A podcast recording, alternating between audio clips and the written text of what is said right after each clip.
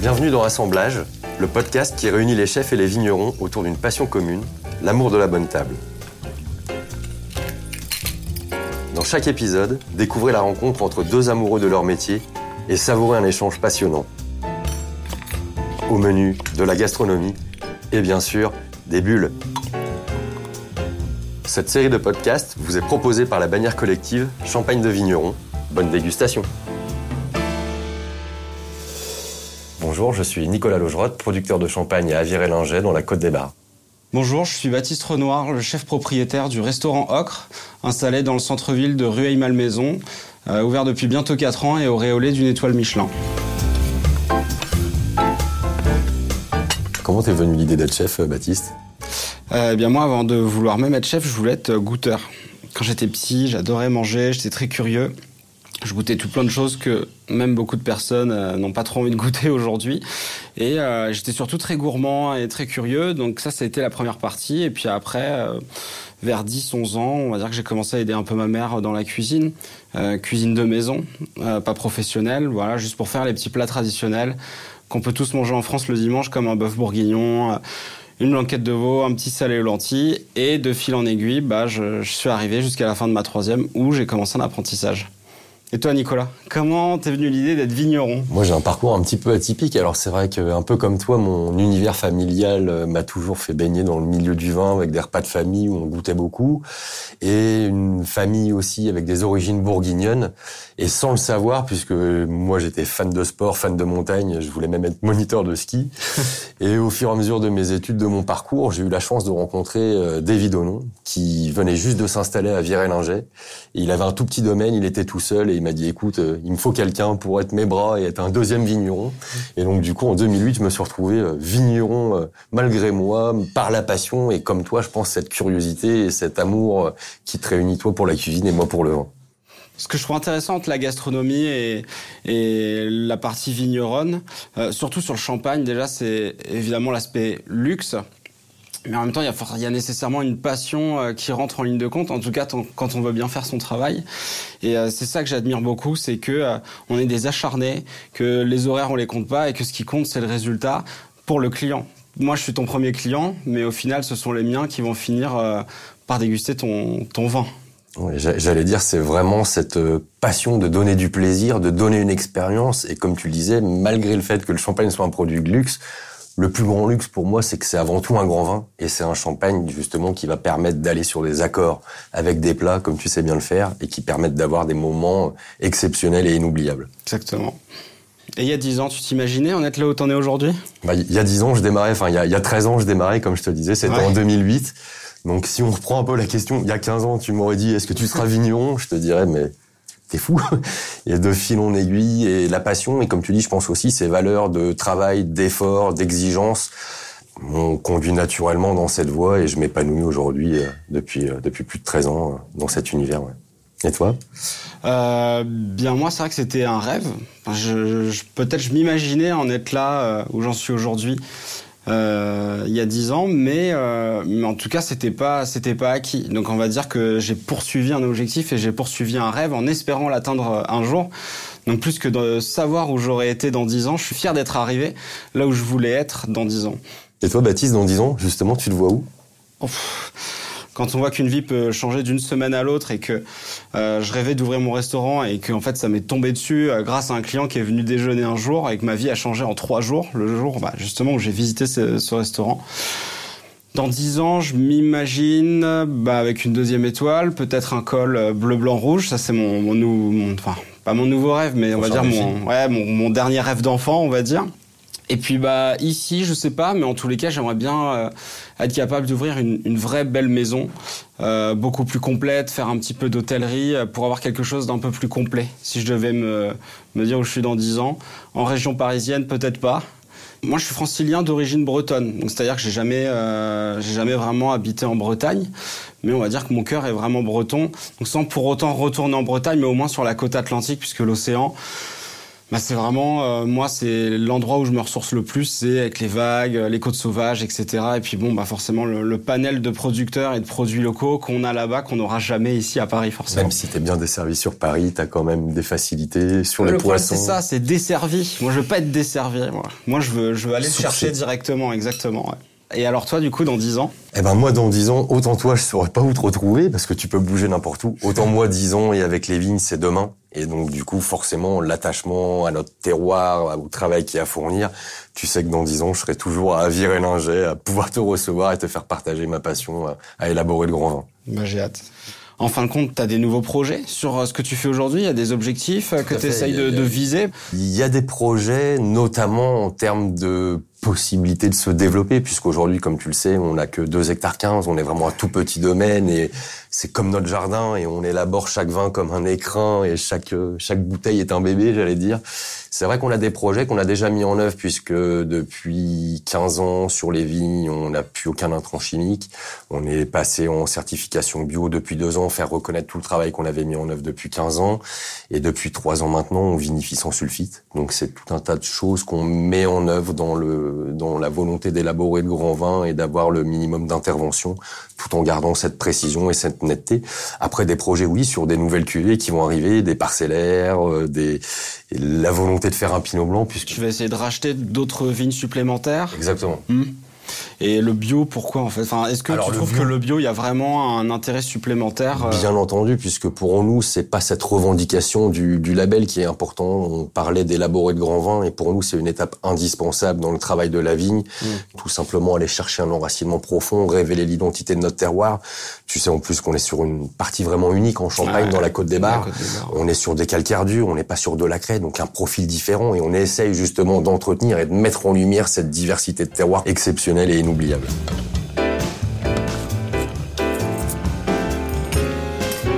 Et pourquoi tu appelles le restaurant Ocre euh, j'ai appelé le restaurant Ocre. Euh, la première raison, c'est que je voulais un nom qui se rapproche euh, de quelque chose d'assez brut, minéral. Et à la base, c'est vrai que je cherchais un nom de un nom de roche, un nom de pierre. et puis en fin de compte, quand j'ai fait un petit peu de recherche, j'ai trouvé l'ocre et en plus c'est une pierre bah, de couleur. Euh, de beaucoup de teintes. Il y a un grand panel de couleurs autour de, autour de l'ocre, exactement. Et, euh, et puis en me en, m'intéressant un petit peu, je me suis rendu compte que l'ocre, euh, on s'en servait pour la première fois à la Renaissance italienne, où en fait les peintres allaient chercher l'ocre directement dans la terre pour le mélanger avec un peu d'huile ou d'autres d'autres onguents pour faire leur première peinture. Et j'ai trouvé ça hyper intéressant de, de mêler justement l'art avec une matière brute. On n'a pas plus brute que ça, que le peintre qui va gratter, récupérer sa couleur directement dans le mur. Euh, eh bien, un petit peu à ce que je fais dans ma cuisine, que tu vas pouvoir euh, déguster, c'est de mettre un seul produit en avant et puis de garder toute sa naturalité pour euh, ensuite euh, mettre un peu de dentelle autour pour, en fin de compte, d'un produit brut, finir un peu en en peinture ou en œuvre d'art, euh, si tant est qu'elle qu'elle le soit. Euh, et puis après, bah, c'est vrai qu'il y a un H que j'ai rajouté, et ça c'était juste pour euh, bah, pour faire un petit peu différent, parce que juste ocre OCRE, je trouvais ça un peu triste, et puis tout le monde tout le monde ne se serait pas forcément posé la question. En fait, le H en, grec ancien, on avait un, H qui sera qui se rajoutait à ocre, qui qu'on disait okra, K-H-R-A. Et donc voilà un petit peu l'histoire. Euh, du nom du restaurant. ramener de la complexité dans quelque chose qui pourrait paraître simple et finalement un peu à l'image du, métier de cuisinier, c'est toute cette difficulté de, de révéler le produit et, et dans la précision. Et je pense que ouais, il y a, y a, un lien qui est, qui est, intéressant. Et puis au moins les clients ils se posent la question. Voilà. Pourquoi ils me posent la question et puis ils comprennent que j'ai un petit peu réfléchi à, à l'identité du restaurant qu'on va en plus retrouver dans, dans tout mon établissement des murs en pierre. On a un sous-sol en cave voûtée qui date de 1750. Au premier étage ici, on a des magnifiques poutres, pareil, qui datent de 1800. Donc on, on a ce rapport un peu au brut, euh, aux, matières qu'on va retrouver un peu partout, même dans l'établissement. Justement, tu nous parles de, de, ce côté brut. Il y a des plats qui te tiennent à cœur. Qu'est-ce que tu aimes réaliser principalement justement dans ton restaurant? Il y a des plats qui me tiennent euh, vraiment à cœur. On va parler de cuisine d'auteur, un petit peu comme un comme un peintre. Enfin, c'est vraiment c'est une cuisine qui m'appartient, euh, où je mets vraiment beaucoup d'identité dedans.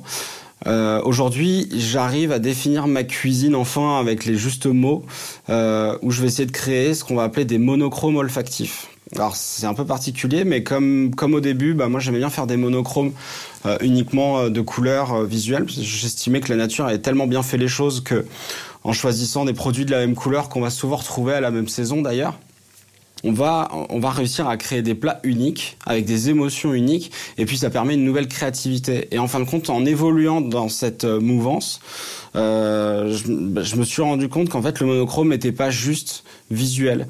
Que par exemple, si on ferme les yeux, qu'on sent du café, c'est la couleur marron qui en ressort.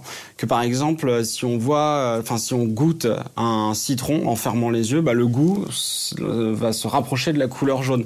Et donc c'est un petit peu comme ça que j'ai fini par euh, structurer mes assiettes.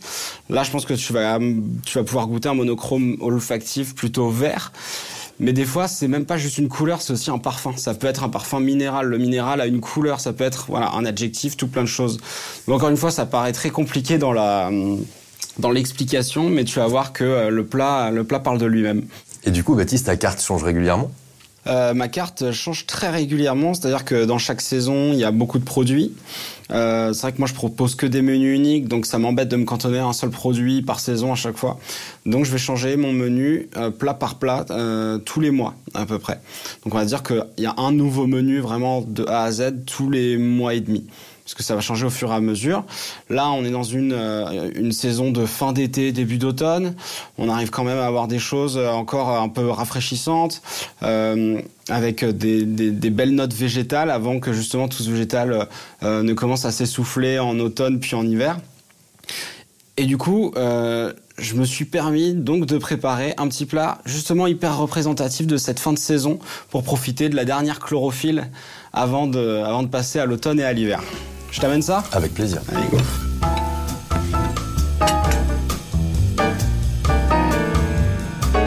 Et voilà Nico, donc la lotte.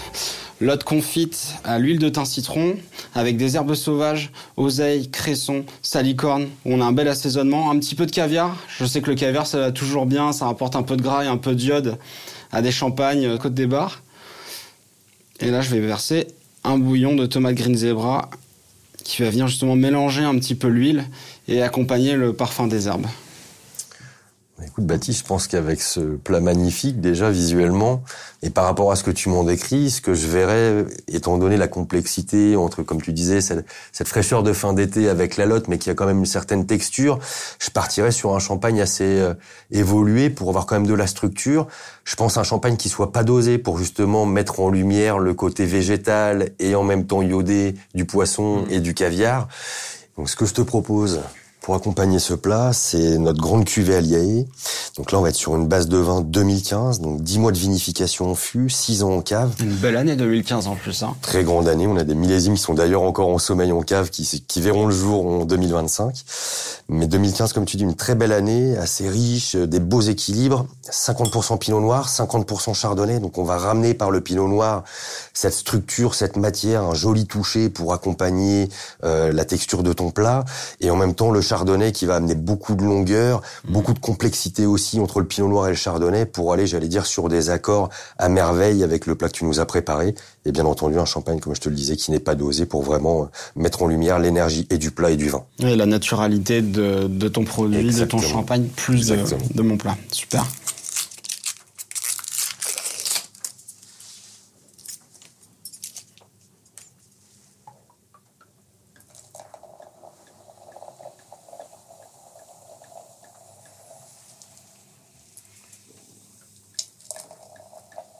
Donc là, tu verras, on est vraiment sur un, champagne de gastronomie, sur un champagne qui euh, a l'identité, j'allais dire, des vins qu'on veut proposer dans la Côte des Bars, c'est-à-dire ce calcaire dur qui va ramener un côté ciselé à la fois sur l'opulence qu'on recherche sur les vins. Comme je te l'ai dit, on travaille sur des vinifications en fût, donc des fûts pas du bois neuf, hein, pour pas du tout donner de côté boisé, mais vraiment travailler sur une micro-oxygénation pour révéler l'intensité des parfums du vin et jouer sur la texture, ce qui permet aussi d'avoir des champagnes sans dosage qui n'ont aucune dureté, mais qui vont vraiment révéler et sublimer le plat et le vin qu'on veut produire. Bon Nicolas, je vais te laisser euh, goûter en premier. Avec plaisir. Le plat. Me dire ce que t'en penses. C'est vraiment une création pour ta cuvée. Hein. Je pense que ça va parfaitement s'accorder.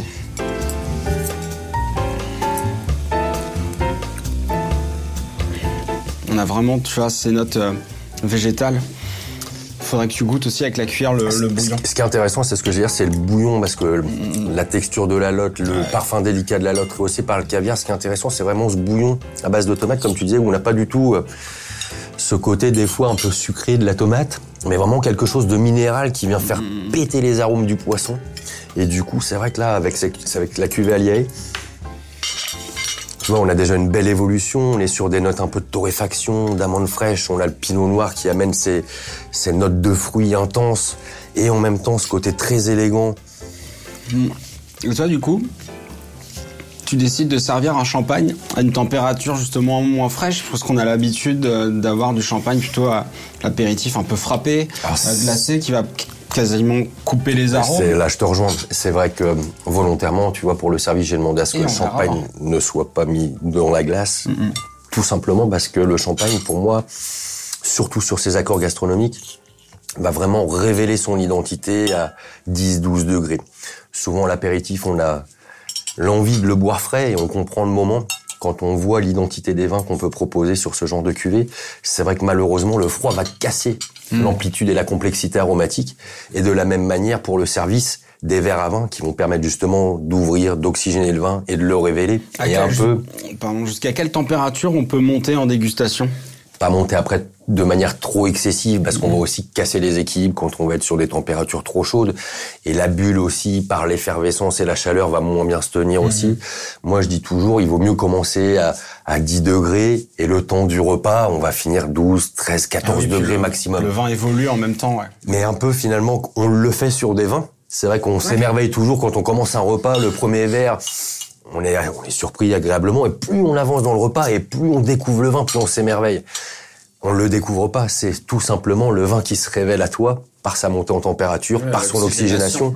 Faut pas oublier que c'est des vins sur une base 2015. On vient de l'ouvrir, il est resté emprisonné 7 ans dans sa bouteille. Ouais, ouais. Donc c'est vrai qu'on peut même carafer ce genre de champagne pour justement. Ah, carrément, soit tu le caraferais, Tu et peux là, le carafer. Et on perdrait pas trop de bulles. euh, On perd un petit peu de bulle légèrement. C'est vrai qu'on est sur des bulles très fines, mais la bulle pour moi n'est qu'un support justement de, de cette révélation. C'est vrai que là, déjà, les, les arômes ont changé. On a presque du pain un peu grillé, là, en... Exactement. Ouais. C'est Mm. comme je te disais, ces notes un petit peu, ces notes de torréfaction, de, de brioche, d'évolution, et en même temps ce côté très précis, très cristallin qu'on peut avoir Ah, et sur les pourtant, vins. un champagne très clair, même. hein. On s'attend à quelque Ouais, chose d'un peu plus Un peu- vif, un peu plus ouais. tendu, alors qu'on a quand même beaucoup de...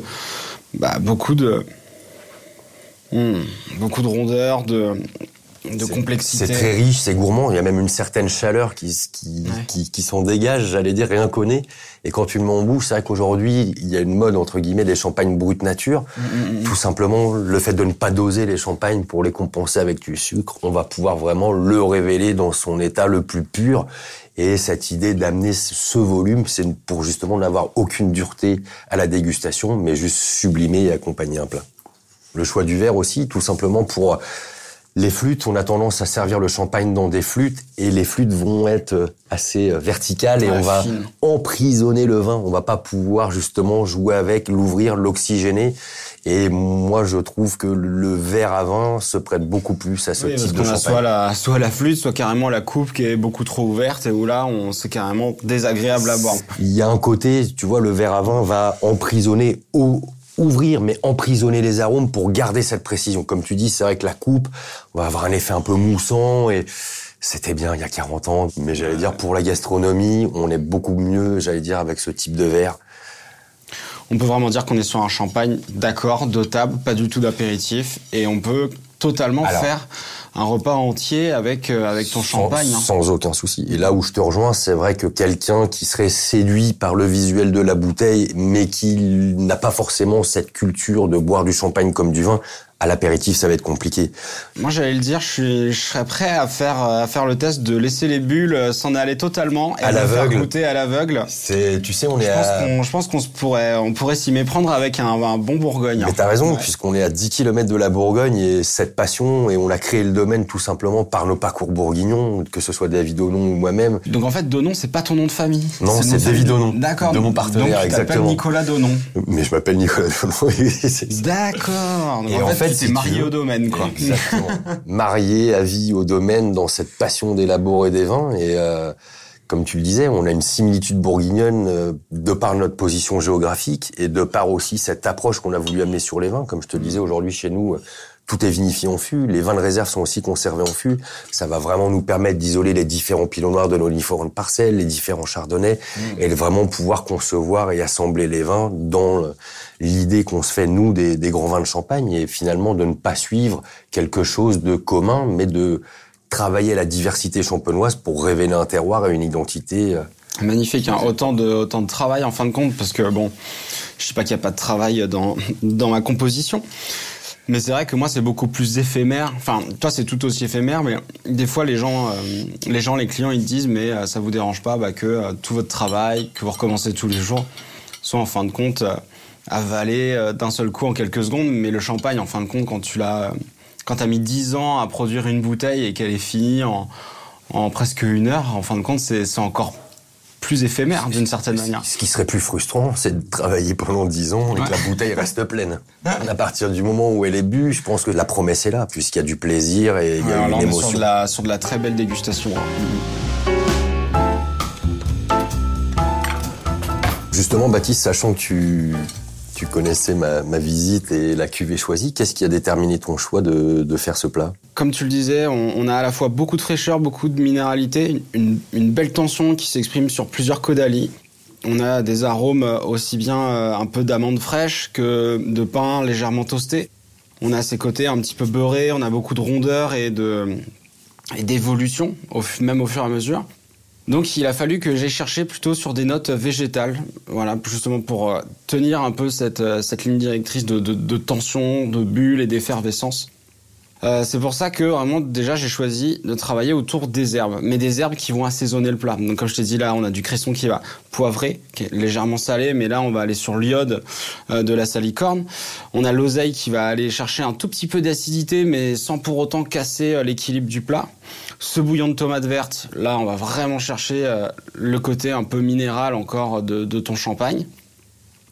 Euh, la lotte, qui est un poisson qui va presque s'apparenter à une viande dans le style, euh, dans le style de, de travail qu'on peut en faire.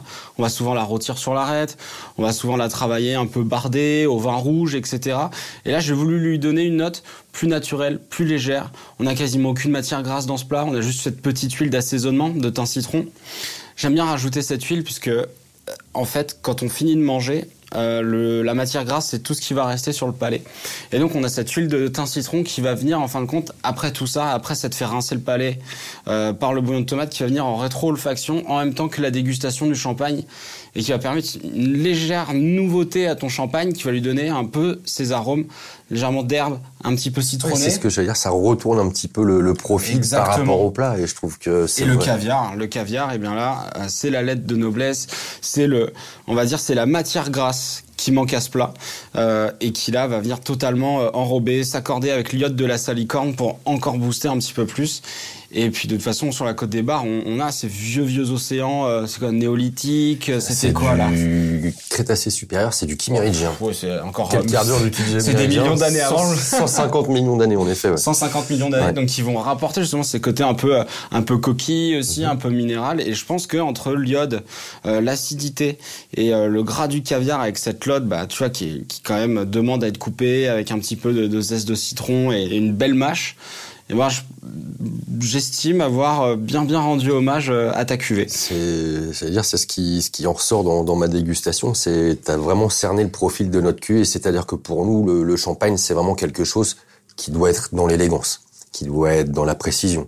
Mais c'est pas parce qu'on est dans l'élégance qu'il faut rien proposer. Et comme tu dis, la lotte, qui est un poisson assez charnu, assez puissant, tu as mmh. réussi à avoir un peu comme la cuvalier, dans cette puissance, une élégance assez inouïe pour avoir un accord qui va être d'une finesse avec cette minéralité du jus de tomate dont on parlait, le caviar forcément qui va en plus avec oui. le gras du caviar révéler le pinot noir, c'est que le pinot noir un cépage qui va vraiment se révéler sur les choses grasses, le chardonnay souvent sur les fruits de mer ou les poissons, mais on voit bien que le pinot noir joue tout son rôle Exactement. pour faire exploser les saveurs et ramener de la structure. Et au même titre que toi, tu as fait un effort sur parce que ta bouteille est magnifique.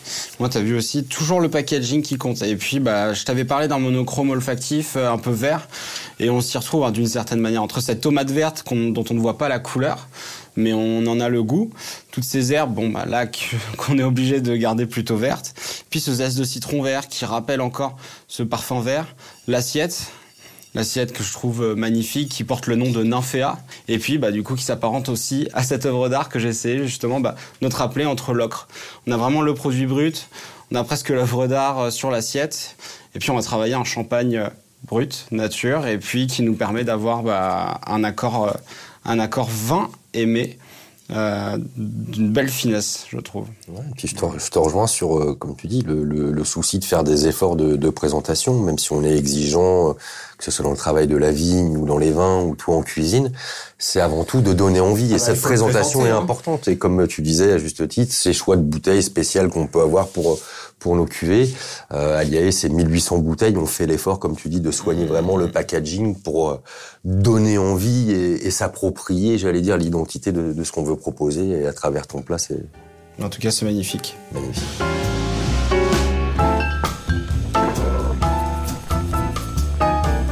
Et du coup, ce champagne, tu l'as déjà proposé ou est-ce qu'on t'a déjà dit qu'on avait accordé ton champagne sur un dessert? C'est pas évident, surtout sur cette cuvée Aliae qui propose, comme on le voit, beaucoup de longueur, beaucoup de structure, qui s'adapte beaucoup plus à des plats qu'à des desserts. C'est vrai qu'en général, si on sort d'un repas où on a eu déjà toute cette richesse en bouche, que ce soit par les plats, par mmh. les vins, sur un dessert, ça serait compliqué. Moi, personnellement, je pourrais le voir euh, sur des fruits frais. On pourrait partir éventuellement sur euh, la fraîcheur d'une fraise agrémentée d'un sorbet à, à l'olive pour ramener le, ah oui, le, le gras.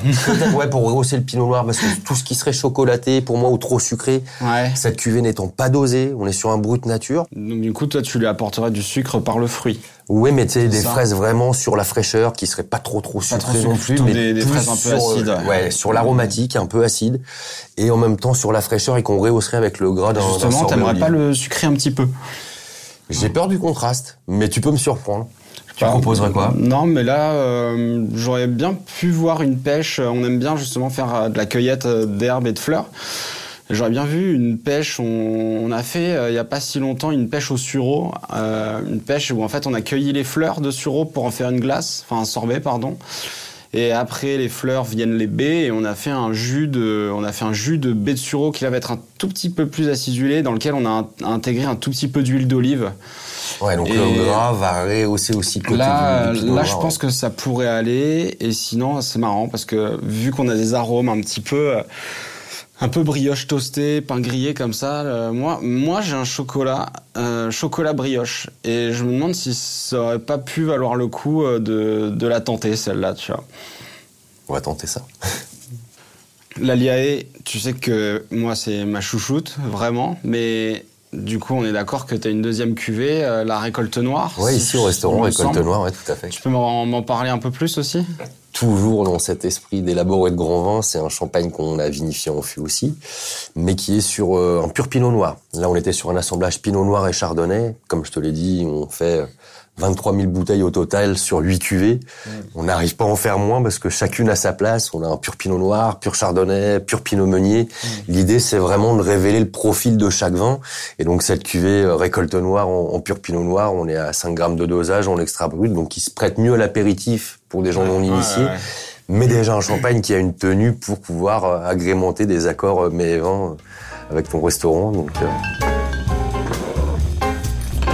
Bon, l'année dernière, les vendanges, c'était pas incroyable, mais c'était un peu catastrophique. Cette année, euh, cette année ouais. vous avez eu plus de travail. Ouais, ouais, on a eu plus de travail et tant mieux, parce que c'est vrai que 2021, on avait perdu 80% de la ah, récolte. C'était une catastrophe. Je crois que c'était le pire depuis 50 ans ou un truc comme ouais, ça. Ouais, écoute, moi, comme je te disais, ça fait 13 ans que, que je suis au domaine et euh, sur les 9 dernières années, on a perdu 4 récoltes. Donc euh, on voit bien que les quand aléas climatiques, c'est une année entière une quasiment. année entière, mais quand on perd 80%, on fait rien. Donc euh, 2013 a été très compliqué, 16, 17 et 21.